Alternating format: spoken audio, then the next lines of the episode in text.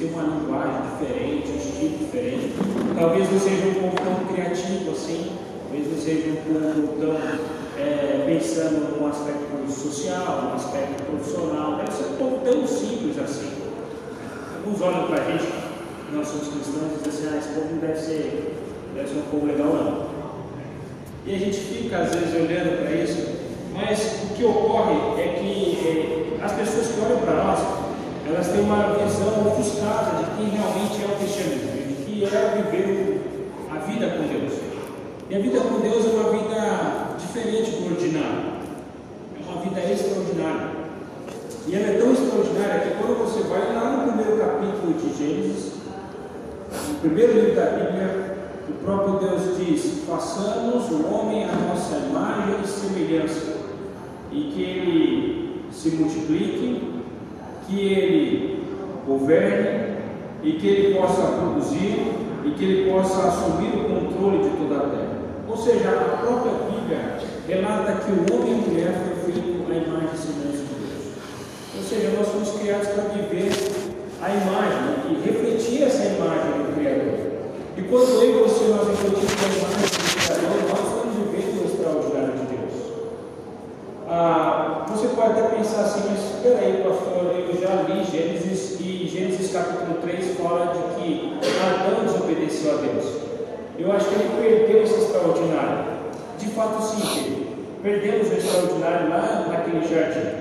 Mas quando você vai lá para Romanos capítulo 5, verso 18, o apóstolo Paulo diz assim, ó, é verdade que um só pecado de Adão trouxe condenação a todos, mas um só ato de justiça de Cristo removeu a culpa e trouxe vida a todos.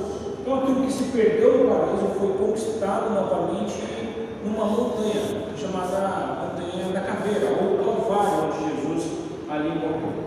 Então a palavra vida, ela que apresenta nesse texto de Romanos 5, 18, que ele deu vida para nós, não é apenas algo futuro ou algo celestial, algo que a gente vai experimentar no céu, mas é algo presencial. Porque até o próprio apóstolo Paulo, ele continua falando sobre isso, falando sobre essa nova vida e novidade. O próprio Jesus diz isso. Eu vim para que vocês tenham vida, e não uma vida ordinária, mas uma vida extraordinária, uma vida superabundante. É isso que Jesus veio oferecer para nós. Então, viver extraordinário é viver e desfrutar, ou até mesmo a gente refletir a imagem do nosso Criador. Mas o que significa a palavra extraordinário? Então, a palavra extraordinário é, a gente pode definir como além do usual, algo excepcional, aquilo que supera a medida do comum. Sinônimos de algumas palavras que retrata o extraordinário é algo notável, impressionante, algo maravilhoso, algo inimaginável. E o que, que seria contrário do extraordinário? Normal, usual, comum. E quando a gente ouve essa palavra extraordinário, eu creio que a gente já começa a pensar o seguinte, que eu e você gostaríamos de ter uma vida mais significativa. Eu não sei se vocês acordam e dizem assim, ah, eu quero ter uma vida normal hoje, quero ter uma vida usual, eu acho que você acorda toda manhã e diz assim, não, hoje eu quero experimentar o melhor de Deus, eu quero experimentar as bênçãos de Deus, eu quero viver o extraordinário de Deus. E isso é, é tão claro para nós, e quando a gente vai para o cinema, eu queria dizer para você que é, os maiores filmes de bilheteria são os filmes voltados para super-heróis. Então, a gente tem Vingadores, a gente tem Homem de Ferro, a gente tem Batman, tem Super-Homem. E são filmes assim de maiores bilheterias. Por quê? Porque são pessoas que têm algum poder extraordinário e as pessoas ficam fascinadas com isso. Quando você sai do cinema depois de assistir um filme desse, você fala assim, puxa vida, se eu tivesse um poder, se eu tivesse um poder, talvez eu encontraria paz neste momento de aflição. Ah, e aí a gente olha que a maioria dos filmes, de 25 filmes de maior sucesso de todos os tempos, 17 se encaixam na categoria de filmes de super-heróis. Seria em torno de 70% de vários filmes. Então, os filmes de maiores bilheterias não são filmes de romance, não são filmes de aventura, não são filmes de policial, não são filmes de faroeste, não são filmes de terror, mas são filmes de super-herói. Por quê? Porque ah, esses filmes falam sobre um personagem extraordinário que realiza feitos incríveis tem habilidades super-humanas. A gente fica fascinado com tudo isso. Só que, quando a gente vai na Bíblia, Paulo diz, lá em 1 Coríntios capítulo 2, verso 9, diz, nem olhos viram, nem ouvidos ouviram, nem jamais penetrou no coração humano o que Deus preparou para aqueles que o amam. Quando a gente olha para esse verso, a gente pensa, nem olhos viram, nem ouvidos ouviram. Certamente Paulo está falando o céu. E novamente Paulo não fala sobre o céu. Paulo está falando sobre o aqui e agora. Porque ele continua, no verso 10 ele diz assim, ó, mas foi a nós que Deus revelou essas coisas. Que coisas? as coisas que ninguém ouviu ainda, ninguém ah, ouviu, ninguém viu e jamais penetrou no coração daqueles. E aí continua, dizendo assim: E nós recebemos o Espírito de Deus e não o Espírito deste mundo, para que conheçamos as coisas maravilhosas que Deus nos deu gratuitamente. Então, esse verso, nem olhos viram, nem ouvidos ouviram, nem jamais penetrou no coração humano, fala de uma vida extraordinária, uma vida diferente. E a vida do cristão é uma vida diferente, uma vida cheia da plenitude de Deus. O próprio Paulo fala isso, ele fala que a igreja do Senhor é chamada para viver esse extraordinário. Ele diz lá em 1 Coríntios 3, pela graça, o privilégio de falar aos gentios sobre os tesouros infindáveis que estão disponíveis a eles em Cristo e de explicar todos esses segredos que Deus, o Criador de todas as coisas, manteve oculto desde o princípio. O plano de Deus era mostrar a todos os governantes e autoridades dos domínios celestiais, por meio da igreja, as muitas formas da sabedoria divina. Então é através da igreja, querido, através de mim, através de você, de cada um de nós, nós somos chamados para anunciar essa sabedoria divina.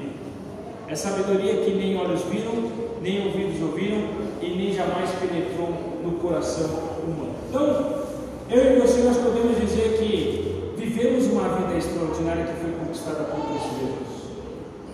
Mas eu queria trazer e pontuar alguma coisa relacionada a esse viver extraordinário. E aí eu quero usar duas palavras hoje. A palavra ouvir e a palavra ver. A gente precisa ouvir, ser mais sensíveis à voz de Deus para viver o extraordinário de Deus, mas também a gente precisa ver além das aparências. Porque quando a gente vê além das, das aparências, também a gente vive o extraordinário. Por quê? Porque a gente encontra nas histórias bíblicas homens e mulheres que tiveram encontro com Deus, que viram e ouviram. Se você for em Apocalipse, há uma frase que a gente vê ali, uma repetição, que é a palavra: quem tem ouvidos para ouvir, ouça o que diz o Espírito. E aí também a gente tem aquele momento que Jesus, ele, quando ele se apresenta aos seus discípulos pela primeira vez, lá em João, fala que existe alguém que desconfia se aquele de fato é o Messias. Ele está lá debaixo da figueira, e Jesus vai até o encontro dele e fala assim: Olha, eu vi você na figueira. E aí, ah, antes disso, tem um dos discípulos de Jesus fala assim: Olha, a gente encontrou o Messias. Ele fala assim: Não, mas pode vir alguém, o Messias de Nazaré, nessa cidadezinha pequena. Aí ele fala assim: Venha e veja aquilo que a gente viu. Então a gente tem momentos de encontros onde pessoas ouviram e pessoas viram Jesus. E aqui a gente tem Samuel. Samuel é um exemplo de alguém que viu e alguém que ouviu. Porque ele viu além das aparências. Ele teve que aprender a ver além das aparências. E ele precisou ouvir também, de maneira sensível, a voz de Deus. Quando a gente olha então para esse texto de 1 Samuel capítulo 3, a gente vê que Samuel está vivendo um período de transição. Ele nasceu bem no período dos juízes se você lembra da história, fala que nesse período era um período de uma, um povo fragmentado. É? Deus levantava juízes passou a correr o povo. Esse povo fragmentado necessitava de juízes para então defender o povo de Israel. E aí Samuel nasce nesse contexto, e nasce também no contexto da transição do reinado de Saul. Aí a gente tem um momento que Saul é deixado de lado pelo próprio Deus, e aí Deus levanta um outro rei chamado Davi.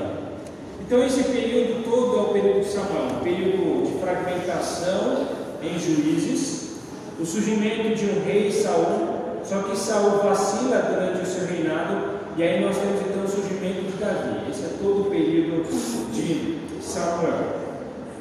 E a pergunta que a gente faz é o seguinte: a gente tem uma igreja fragmentada também. Eu acho que a gente vivenciou, está vivenciando isso, né?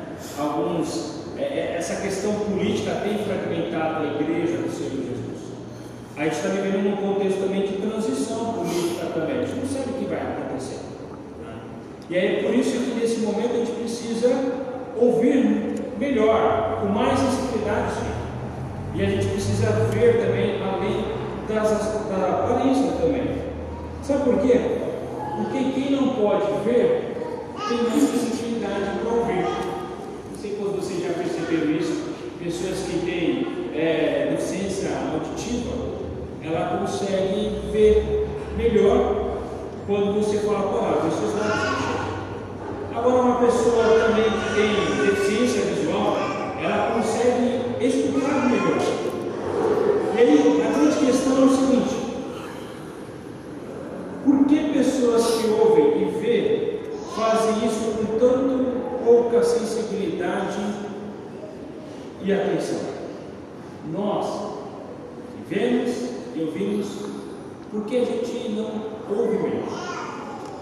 Não vê além das palavras?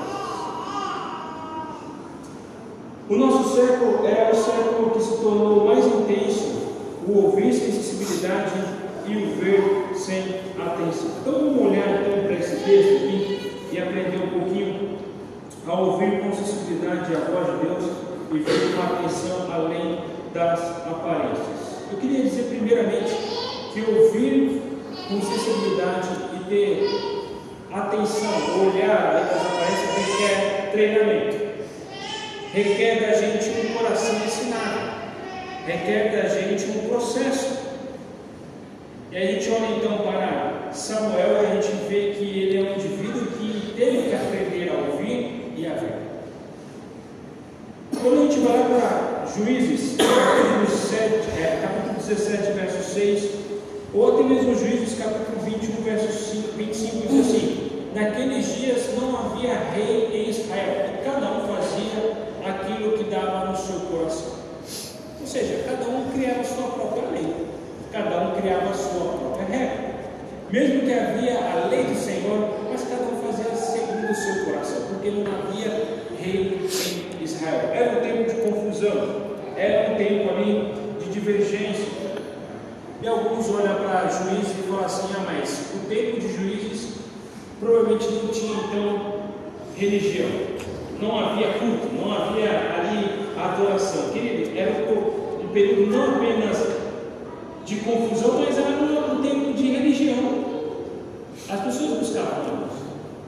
E aí a gente olha para uma história em Juízes capítulo 17, que fala que havia um levita, e os levitas foram espalhados por todo o Israel. A missão do, do levita era falar acerca de Deus, ele precisava ser o porta-voz de Deus. Esse levita, em Juízes capítulo 17, um jovem, ele está andando pelo território de Israel, procurando lugar, procurando conforto, pensando na sua própria agenda. E aí ele chega numa região, na casa de uma pessoa chamada Mica. Quando ele chega lá, ele se depara com um lugar que havia um lugar preparado para adoração.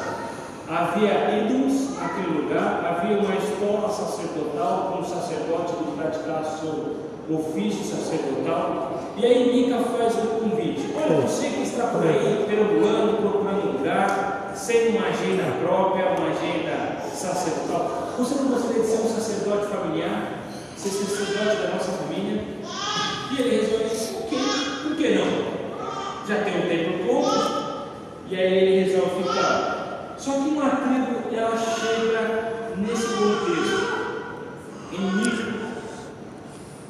E aí eles tomam todo os ídolos daquele lugar, tomam a escola sacerdotal, aquele sacerdote fica desesperado, aquele levita fica desesperado com a situação. E aí sabe o que, que eles fazem um convite para ele? Olha, ao invés de você ser sacerdote ou levita de uma família, por que, que você não pode ser sacerdote levita de uma tribo inteira? Ele aceitou. O que nos mostra o seguinte: a corrupção por trás da religião naquela época. Porque cada um fazia segundo o seu coração. As pessoas no tempo de juízes pararam de ouvir a voz. As pessoas elas pararam de enxergar além das aparências. Por quê? Porque era preferível ser sacerdote de uma tribo do que ser sacerdote de uma família. Ou até mesmo ser o porta-voz de Deus como levita. Mas por que, que a religião e essa imoralidade poderiam coexistir tão confortavelmente? Eu quero convidar você para a gente ir lá em 1 Samuel capítulo 3. Como a religião e aí a gente vê do outro lado a imoralidade caminharem tão juntas no tempo de juízes. Diz aí o verso 1: O jovem Samuel servia ao Senhor perante Eli Naqueles dias, a palavra do Senhor era muito rara, as visões não eram frequentes. Eu vou ler de novo para você. Enquanto isso, o menino Samuel servia ao Senhor ajudando Eli. E aí eu quero te lembrar que os filhos de Eli, eles não estavam servindo mais o templo, porque eles eram gananciosos. Eles eram filhos do sacerdote, eles tinham a linhagem sacerdotal, mas eles começaram a agir com injustiça. Só que aí encontra Samuel nesse momento. E Samuel está servindo ao Senhor. E fala que naqueles dias as mensagens do Senhor eram muito raras e visões não eram muito comuns. A pergunta que eu faço é: o que, que Deus iria trazer visão para um contexto tão ruim. Por que, que Deus falaria com aquele povo? Vamos pensar então, primeiramente, sobre esse primeiro movimento do aprender a ouvir. Por que, que Deus ainda fala? E por que, que Deus ainda dá visões? Eu queria que você olhasse comigo aí o verso de número 3. Diz assim: E tendo se deitado também Samuel, no templo do Senhor em que estava a arca, antes que a lâmpada de Deus se apagasse, ou a lâmpada de Deus ainda não havia se apagado. Querido, sabe por que, Deus não fica em silêncio? Não deixe de dar visões por causa disso. A lâmpada do Senhor continua acesa. Ele mantém essa lâmpada acesa. E aí a gente tem então Eli, já idoso, alguém que já não vê mais, alguém que não ouve mais, e a gente tem o menino Samuel, o menino que está cuidando do templo do Senhor. E de repente, no verso 4, ah, tá diz assim, Deus chama Samuel. Samuel. Samuel. No verso 6 a gente tem novamente Samuel.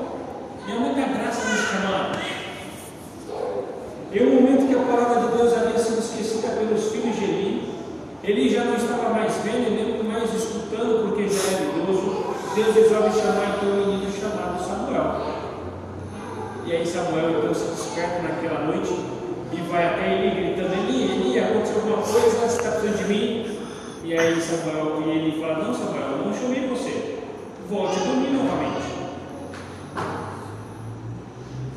E sabe qual é a razão por que, que Samuel não sabia que era o Senhor? Está no verso 7. O verso 7 diz assim: ó, Samuel ainda não conhecia o Senhor, porque nunca havia recebido uma mensagem dele. O que me chama a atenção nessa situação é que eu e você a gente pode estar servindo a Deus, a gente pode estar diante da presença de Deus e sequer reconhecer a voz de Deus. Para mim isso é leve. Eu posso estar aqui pregando para vocês, posso estar servindo a igreja e deixar de ouvir a voz. Porque Samuel estava servindo tempo, mas sequer conhecia a voz do Senhor. E reconhecer a voz do Senhor é ter intimidade, é reconhecer a voz do bom pastor.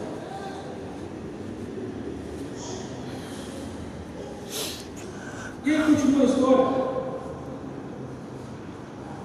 A história diz no verso 8: pela terceira vez, o Senhor chamou Samuel. Pela terceira vez, e novamente Samuel se levantou e foi até Eli.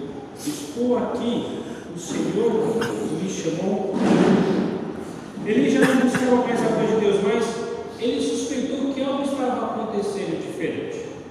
Por que, que esse menino veio pela terceira vez perguntar se eu chamei ele? Foi porque ele, Samuel, talvez seja o Senhor. Então, quando alguém chamar novamente, diga: Eis-me aqui, estou pronto para te servir. Como é que a gente aprende a ouvir a voz de Deus em muitas outras vozes? Eu quero te apresentar pelo menos duas vozes que atrapalham a gente a ouvir a voz de Deus. A primeira é a voz da cultura. A voz da cultura que diz que a gente precisa buscar todas as nossas forças o prazer, conhecido como hedonismo. A gente tem também a voz da cultura do individualismo, que fala que a gente tem que buscar as coisas por nós mesmos e buscar a alegria, a felicidade individual não coletiva. A gente tem uma outra voz da cultura que é a voz do utilitarismo. O que, é essa voz? Essa voz diz o seguinte: eu vou absorver tudo que a pessoa tem. Eu vou tentar tirar tudo e drenar tudo que a pessoa tem. A partir do momento que essa pessoa não for, não me dar mais nada, ela já não é mais útil para mim. É esse utilitarismo que nós temos. E sabe qual é uma outra voz da cultura que a gente deixa de ouvir a voz de Deus? É o narcisismo. Sou visto, logo existo. Algumas pessoas estão tão preocupadas em ser notadas. Algumas pessoas estão tão preocupadas em ser reconhecidas por outros. E a gente acaba deixando de ouvir a voz de Deus. Aquilo que Deus diz quem nós somos, de fato. Sabe qual é a outra voz que atrapalha a gente ouvir a voz de Deus? A voz da nossa própria alma. Às vezes a gente tem aquele sentimento de desvalorização que traz dentro de nós o sentimento de ser reconhecido pelas pessoas. Poxa vida, eu fiz isso e ninguém me valorizou. Poxa vida, ninguém deu muito obrigado. Poxa vida, eu fiz isso aqui e sequer alguém deu um sorriso. E aí essa desvalorização que a gente vai sentindo cada vez mais, a gente precisa ser supervalorizado e a gente precisa fazer cada vez mais as coisas. A própria alma do nosso coração. E aí o profeta Samuel, no capítulo 3, aliás, capítulo 7, verso 3, ele diz assim, ó. Se de fato vocês desejarem de todo o coração voltar ao Senhor e a viver uma vida extraordinária, livrem-se de seus deuses estrangeiros e de suas imagens de Astarote. Voltem o coração para o Senhor e obedeçam somente a Ele. Então Ele os livrará das mãos dos filisteus. Se você quiser viver uma vida extraordinária, você precisa deixar de ouvir as vozes da cultura e deixar de ouvir a voz do seu próprio coração. E como que a gente ouve a voz de Deus? Disciplina, renúncia, crescimento na intimidade com Deus. Finalmente, no quarto chamado aqui, o verso de número 10, a gente tem então o Senhor dizendo para Samuel, e aí a gente duas vezes a palavra Samuel, não apenas mais uma. A gente vê essa pressa amorosa de Deus se relacionar com. Ele diz, Samuel, Samuel. E aí o jovem menino disse: Estou pronto, fala, pois teu servo está ouvindo. Querido, a vida extraordinária começa a partir do momento que a gente começa a ouvir a voz A vida extraordinária no povo de Israel aconteceu a partir do momento que Samuel voltou a ouvir a voz de Deus. Porque o nosso Deus é um Deus de palavra. Quando a gente olha para Gênesis capítulo 1, fala aqui: Disse Deus, haja luz. O próprio Deus diz: haja separação entre algo o próprio Deus diz: junte-se as águas. E o próprio Deus diz: façamos o homem a nossa imagem e semelhança. O próprio Deus é um Deus de palavra. Foi pela palavra que Deus chamou Abraão, foi pela palavra que Deus chamou Moisés naquela sarça. Foi pela palavra que Deus chamou Samuel à noite. Foi pela palavra que Deus chamou outros servos e servas. Mas foi pela palavra de Deus que alguém se encarnou e entrou na história. João capítulo 1 fala que Jesus é a palavra de Deus encarnada. É o Logos. O apóstolo Pedro, ele diz assim, ó, fomos regenerados não de semente corruptível, mas de incorruptível, mediante a palavra de Deus, a qual vive e é permanente. Então, querido, querido, para você viver o extraordinário de Deus, você precisa retomar a palavra de Deus. Ele não tinha essa palavra escrita. Vários dos profetas, por exemplo, Samuel não tinha palavra escrita, ele tinha palavra revelada. Mas a gente tem essa palavra completamente revelada. Então, se você quer voltar a viver o extraordinário de Deus, volte a ouvir a voz de Deus de maneira sensível, lendo qual que é o segundo movimento, além de ouvir a voz de Deus?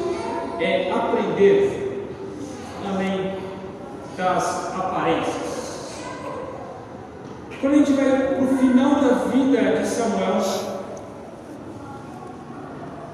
ele já tinha escolhido Saul.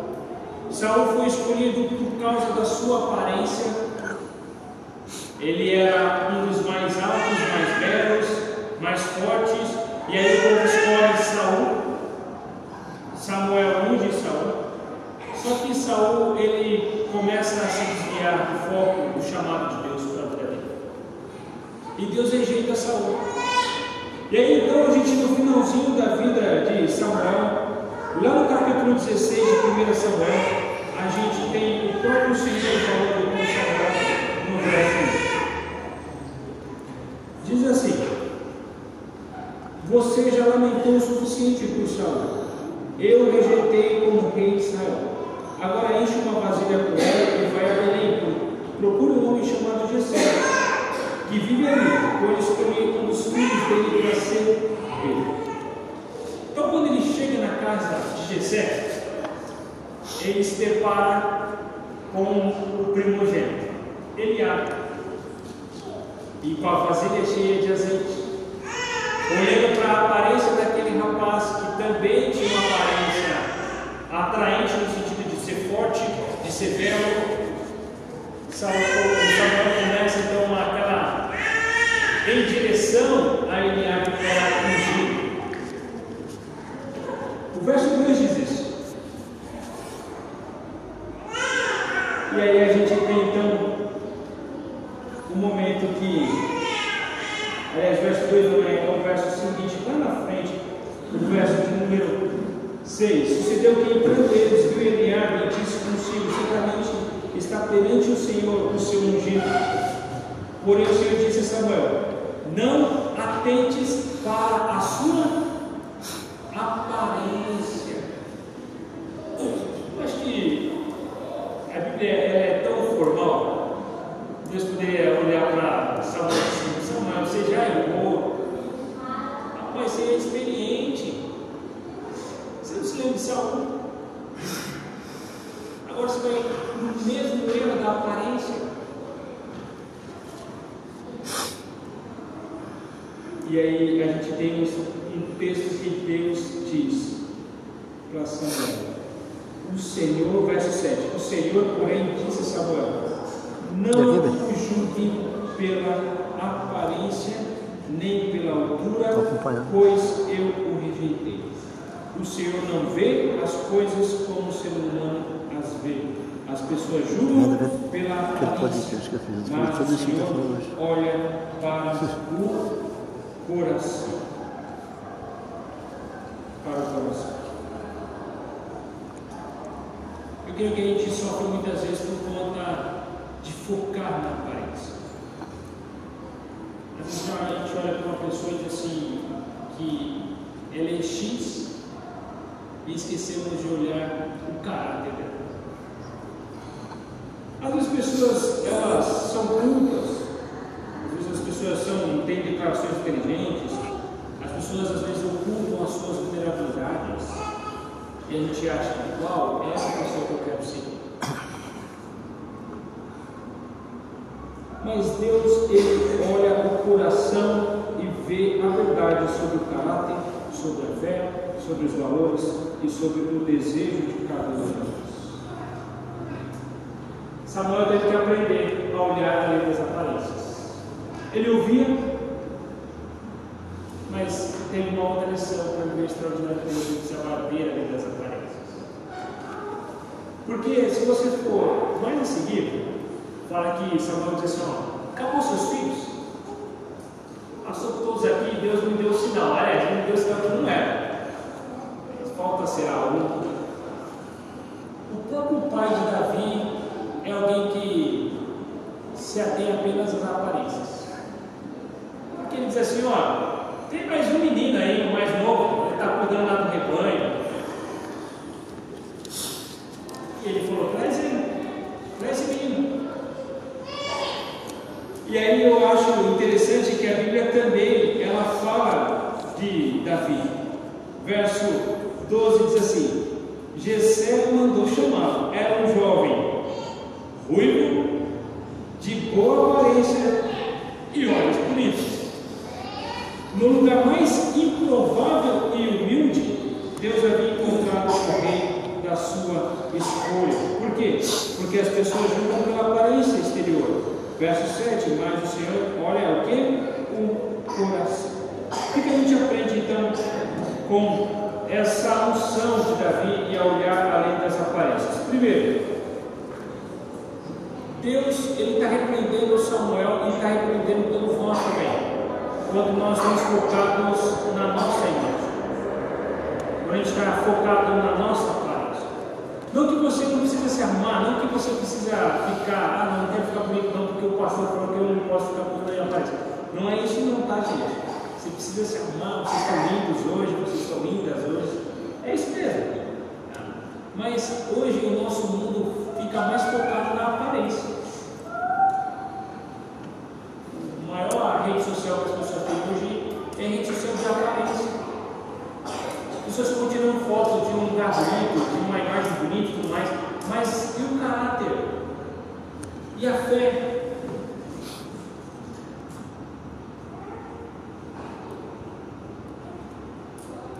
Então a gente precisa cuidar desse perigo que a gente pode rondar no nosso coração, tá? de cair nessa busca constante por aparência da idolatria.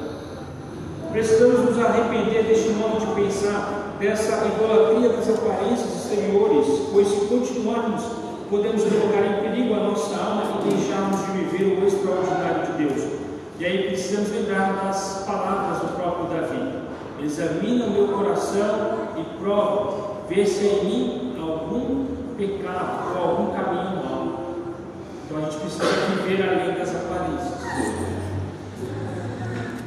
O segundo, a segunda verdade que a gente vê nessa unção de Davi, além das aparências, é o seguinte: Davi foi ungido, mas Davi não assumiu o reinado naquele momento. Isso mostra uma coisa: que todos nós somos chamados por Deus, mas todo chamado requer um treinamento ou uma preparação prévia. Eu posso dizer para vocês que eu não estou preparado para o ano que vem. Eu estou em treinamento. Talvez eu não esteja preparado para assumir alguma coisa no futuro. Eu preciso passar por um treinamento. Moisés passou por um treinamento, queridos. Paulo passou por um treinamento. O próprio Jesus passou por um treinamento prévio. Ele ficou 40 dias sendo tentado no deserto. Ele começou seu ministério público depois dos 30 anos. Todos nós precisamos de um treinamento prévio. Então, você que foi chamado por Deus para alguma atividade, você precisa se preparar para isso. Assim como homens e mulheres da Bíblia para esse chamado de Deus.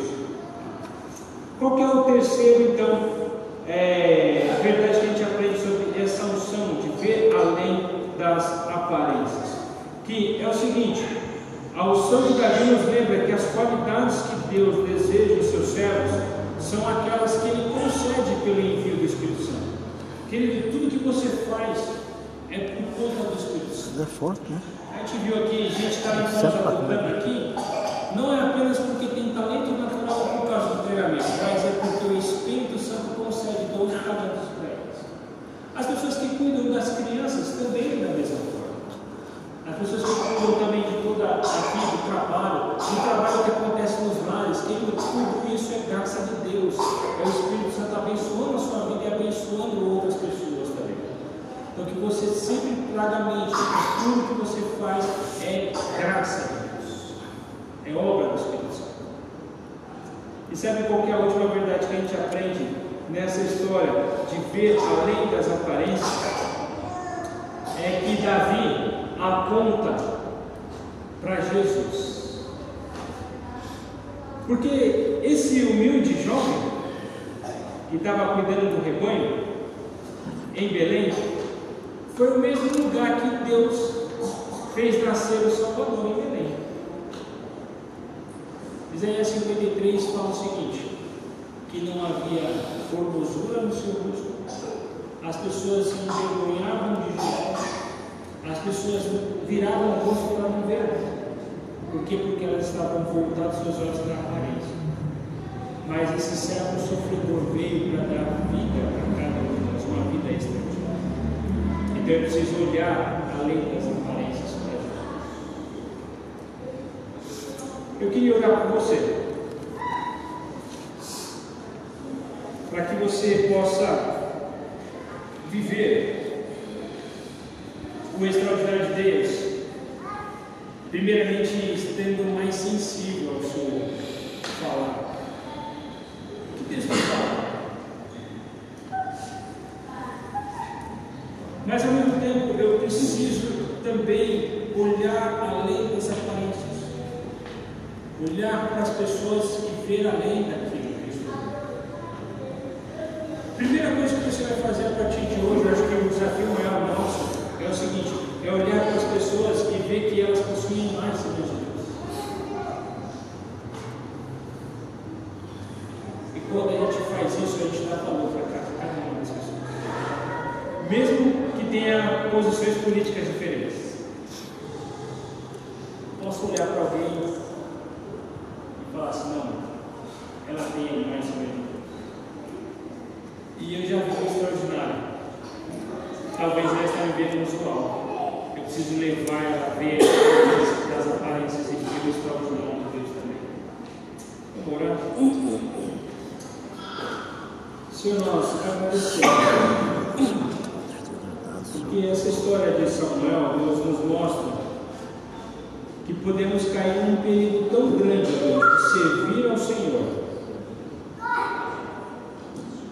de estar servindo a igreja, mas deixarmos de ouvir o Senhor. Não ser mais sensível à tua voz, Deus. Pedimos que o Senhor volte a falar com, com cada um de nós. Porque temos certeza, Deus, que a lâmpada ainda está acesa, ó Deus. A tua palavra diz que lâmpada para os meus pés é a tua palavra. Por isso temos certeza que o Senhor que mantém essa chama acesa, possa manter essa chama acesa de volta no nosso coração. Queremos que o nosso coração fique aquecido, Deus, como ficou aquecido o coração de dois jovens que estavam no caminho de Emaús, ó Deus. Quando Jesus falava com eles nesse caminho, e diz que ardia o coração deles quando eles ouviam a tua voz. Pai, Queremos ouvir tua voz novamente, ó Deus. Queremos estar sensíveis ao teu falar, Pai. Ao falar acerca da tua vontade para as nossas vidas. Ser sensível também à tua voz, ó Deus, no sentido de acolher e, e ao mesmo tempo, ó Deus, se dirigir aqueles que precisam, Pai. Precisam às vezes de um ato de serviço, precisam às vezes de uma palavra de encorajamento, Pai. Que a gente possa estar sensível, ó Deus, ao Teu falar. Mas, ó Deus, nós precisamos também enxergar. Enxergar, ó Deus, além das aparências.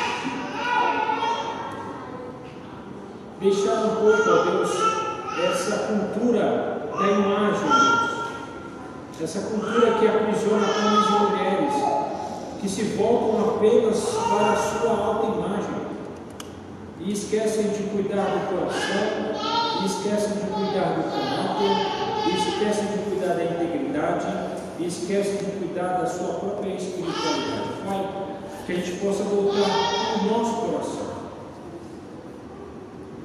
Gente pede, a gente pede para Ti, ó Deus, que o Senhor possa estar sondando os nossos corações. E se tiver algum fantasma, ó Deus, no nosso coração, na nossa alma, que nos impede, ó Deus, de buscar além das aparências, Pai, no nome de Jesus. Nos perdoe, ó Pai, nos livre desses fantasmas, Deus, que rondam nos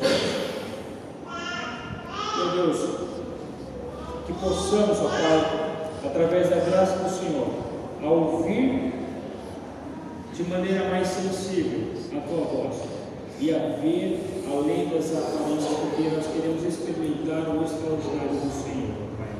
É a nossa oração que fazemos, no nome de Jesus. E que a graça do nosso Senhor Jesus Cristo, o amor de Deus, nosso Pai, o comunhão da consolação, e o do Espírito Santo seja sobre todos nós, sobre todo o povo de Deus, espalhado na face da terra hoje e